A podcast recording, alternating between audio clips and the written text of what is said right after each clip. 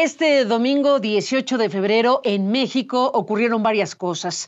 Desde luego manifestaciones en eh, más de 100 ciudades de la República Mexicana y en la principal plaza del país, que es el Zócalo de la Ciudad de México, en donde bajo el esquema de una eh, defensa de la democracia mexicana, pues se manifestaron, como decíamos, miles de personas en este país, en otras ciudades del mundo también, y estamos hablando de una postura ciudadana relacionada, entre otras cosas, con eh, una serie de iniciativas que el presidente mexicano Andrés Manuel López Obrador ha enviado en días recientes al Congreso mexicano.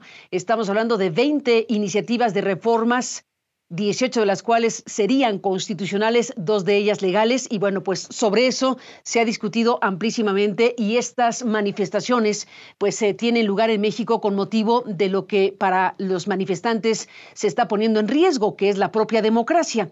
Por un lado eso y por otro lado también este mismo domingo eh, la candidata del partido Morena, del Partido Verde, Ecologista de México y del Partido del Trabajo, se registró formalmente como candidata a la presidencia en el Instituto Nacional Electoral, eh, la doctora Claudia Sheinbaum. Así que bajo esas dos perspectivas y de situaciones que han ocurrido en las últimas horas es que hablaremos en este programa. Le adelanto que estaremos conversando con el orador eh, de esta eh, manifestación, replicada, como decíamos, en ciudades del país. Lorenzo Córdoba Bienelo, que fue en su momento presidente consejero del Instituto Nacional Electoral México y académico del Instituto de Investigaciones Jurídicas de la UNAM. Con él hablaremos en este programa, pero antes de eso, Natalia Cano nos presenta este recuento de cosas de las últimas horas en México. El presidente de México, Andrés Manuel López Obrador, desestimó este lunes la movilización masiva denominada Marcha por la Democracia, que fue realizada este domingo en el Zócalo de la Ciudad de México y convocada por más de un centenar de organizaciones para defender la autonomía electoral y demandar un voto libre de cara a las elecciones federales del próximo 2 de junio. Desde su habitual conferencia matutina, el mandatario mexicano señaló que la movilización estuvo encabezada por antiguos líderes gubernamentales que ahora figuran en la oposición y se disfrazaron de demócratas.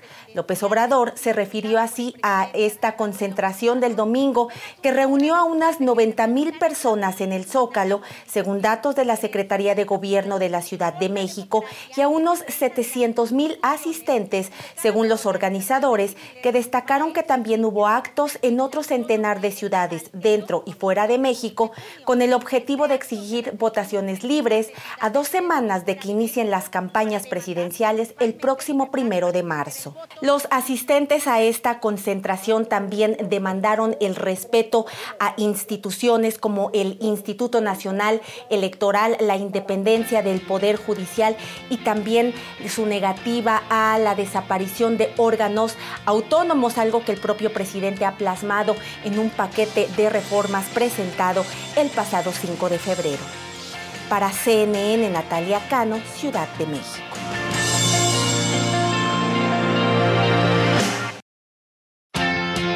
Doctor Lorenzo Córdoba, gracias por estar aquí. Bienvenido al programa. Muchas gracias, Carmen. Un privilegio, como siempre, estar contigo. Gracias por estar aquí. Bueno, el eh, orador principal, o único orador, digámoslo así, en esta eh, manifestación en la plaza principal de México. ¿Por qué miles de personas se han manifestado de esta manera? Lorenzo, ¿qué nos explicarías?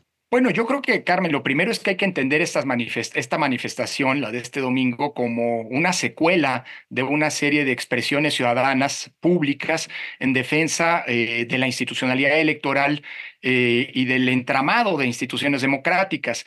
Eh, la, la, defensa, bajo el, lema, digamos, genérico de defensa de nuestra democracia, pues, se pretendían tres cosas eh, a propósito de las iniciativas que ya mencionabas y que presentó el gobierno de la República. Primero, defender la dimensión electoral de la democracia, es decir, las condiciones, las reglas, los procedimientos que nos han permitido tener en México elecciones en donde el voto se puede expresar de manera libre y con ciertas garantías de equidad, transparencia y certeza. En segundo lugar, la dimensión institucional de la democracia, es decir, las instituciones que hemos creado a lo largo de los últimos 30 años como, por un lado, mecanismos de contrapeso al poder y, por el otro lado, de garantía y defensa de nuestras libertades y derechos. Y en tercer lugar, Carmen, la democracia entendida como el arreglo común que se plasma en la Constitución. Es decir, la Constitución entendida como un pacto político eh, eh, de amplio alcance, de amplio espectro, en donde todas las partes que integran esta compleja, diversa y plural nación, la mexicana, eh, se ven reconocidos. Es decir, ese techo común que nos permite a todos sentirnos, a todas y todos sentirnos parte de un país, a pesar de nuestras legítimas y, válidas, digamos, diferencias políticas e ideológicas, eh, pero, mm, eh, digamos, y que hoy están todas estas tres dimensiones en riesgo sea porque hay un intento por desmantelar la institucionalidad electoral, parte de las iniciativas, como tú sabes, buscan una vez más desaparecer al INE, transformarlo en un ente en donde los árbitros serían electos popularmente, es decir, eh, afines al partido mayoritario, eh, eh, y con una intromisión incontinente, diría, del presidente de la República, que ya en 34 ocasiones ha sido sentenciado por haber violado la Constitución en materia electoral. En segundo lugar, una serie de iniciativas que buscan desaparecer a prácticamente todos los órganos constitucionales autónomos eh, eh, y volver a llevar esas atribuciones al seno del poder ejecutivo, del gobierno.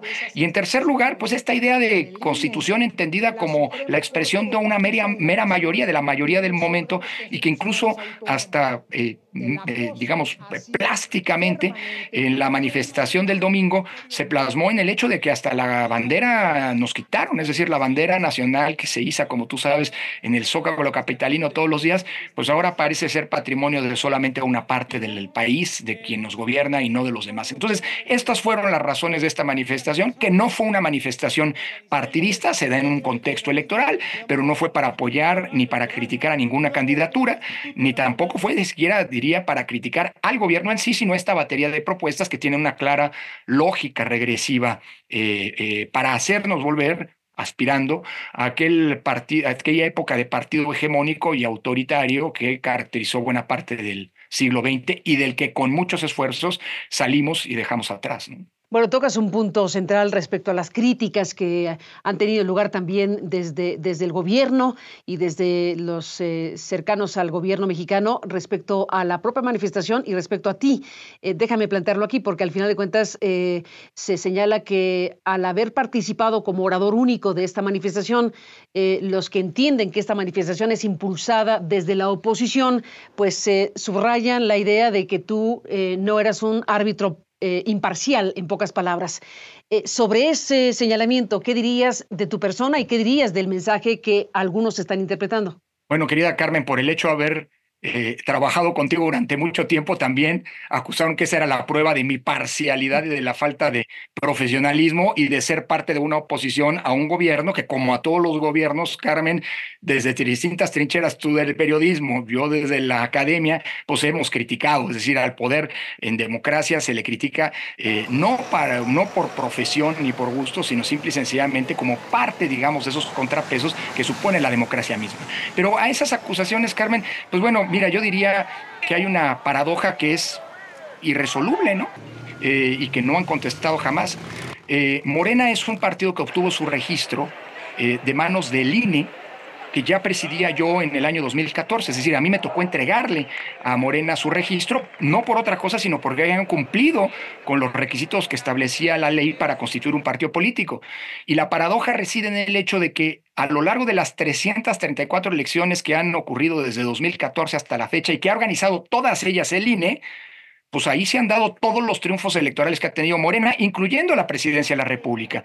Y esto obviamente es resultado de la votación ciudadana, pero emitida en elecciones con condiciones de equidad, con eh, eh, procedimientos que el INE instrumentó y de las cuales fue garante. Es decir, la gran paradoja es que se acuse al INE y a quien fue presidente del INE, eh, que ha organizado todas las elecciones, eh, de donde han emanado los triunfos de Morena, de ser un ente parcial. Y la paradoja, Carmen, tú lo recordarás, reside en el hecho que al árbitro siempre se le critica. En el 2018, antes de las elecciones, en las que llegó a la presidencia Andrés Manuel López Obrador, yo como presidente del INE fui criticado por, como parcial en favor de López Obrador porque mi padre fue, se, eh, dice, profesor de, López Obrador o era cercano a su movimiento, fundador de Morena, porque en, eh, el INE no bajó de los spots eh, que le correspondían al partido Morena la imagen de López Obrador y no lo bajó simple y sencillamente porque era su derecho, así son las reglas, o porque eh, desde el INE se criticó la intervención de algunos grupos empresariales que podían poner en riesgo la equidad en la contienda. Es decir, esa es parte de la tarea del árbitro y es parte de una paradoja que Morena no ha logrado explicar. Y bueno, eh, el mejor enemigo es el que no necesariamente está de acuerdo contigo, ¿no? Bueno, hemos visto al presidente de la República, bueno, a muchos, pero al presidente de la República, a la candidata, llamemos oficial, a la candidata de Morena, eh, hacer críticas al, a la movilización ciudadana. Eh, el presidente dice, están enojados y se disfrazan de demócratas refiriéndose a la marcha por la democracia. Eh, Sheinbaum también arremete contra la marcha eh, ciudadana cuando toma, bueno, cuando se registra formalmente como candidata ante el Instituto Electoral. ¿Qué te dicen estas expresiones desde el más alto poder de la política en México, particularmente el presidente? Bueno, del presidente ya lo sabíamos. Eh, desde que se anunció, por ejemplo, que me habían invitado a mí como orador único, el propio presidente dijo fuera máscaras por cierto, unas horas antes de que Claudia Sheinbaum dijera lo mismo. Eh, es decir, el presidente siempre desde el poder, y lo ha hecho con ustedes, eh, periodistas, Carmen, con eh, opositores, con intelectuales que no coinciden necesariamente con él, en fin, el presidente en esta lógica que es profundamente autoritaria, en lugar de debatir y discutir ideas, pues siempre descalifica, pero eso suele hacer, insisto, el poder autoritario. Lo que llama la atención es que la candidata a la presidencia de la República del partido gobernante, pues de a dos semanas de empezar las campañas, que se supone que son el espacio en donde los candidatos hablan, le hablan a la ciudadanía, pidiéndole su voto, pues ya de entrada descalifique a buena parte de la ciudadanía llamándolos eh, eh, hipócritas. Ayer yo mismo en mi intervención criticaba eso, pero lo que sí logró el presidente es esa, en lo que se ha triunfado en esa política de polarización que desde el día uno, el día después, o pocos días después de su triunfo electoral, ha venido instrumentando de dividir al país entre quienes están con él y los que son, por supuesto, los, eh, la encarnación del pueblo y de la voluntad del pueblo, ¿no? Y sus enemigos.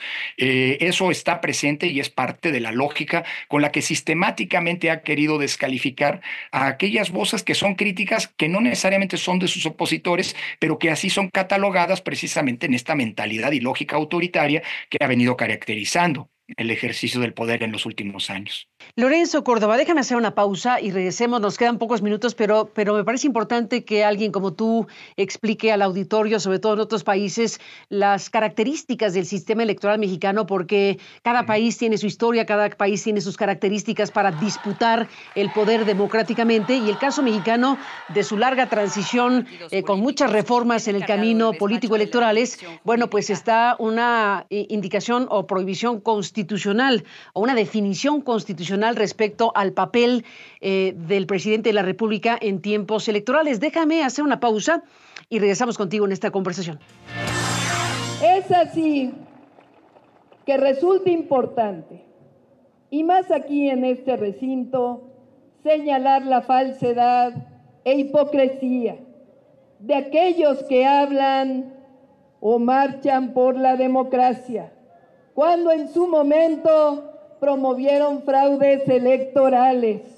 Por eso también eh, son las protestas, los enojos, como la manifestación de ayer,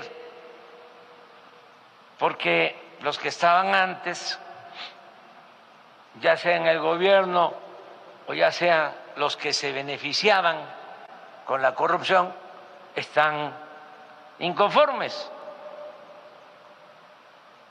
y quieren regresar. Y yo también quiero que regresen, pero lo que se robaron. Y eh, ahora se disfrazan de demócratas.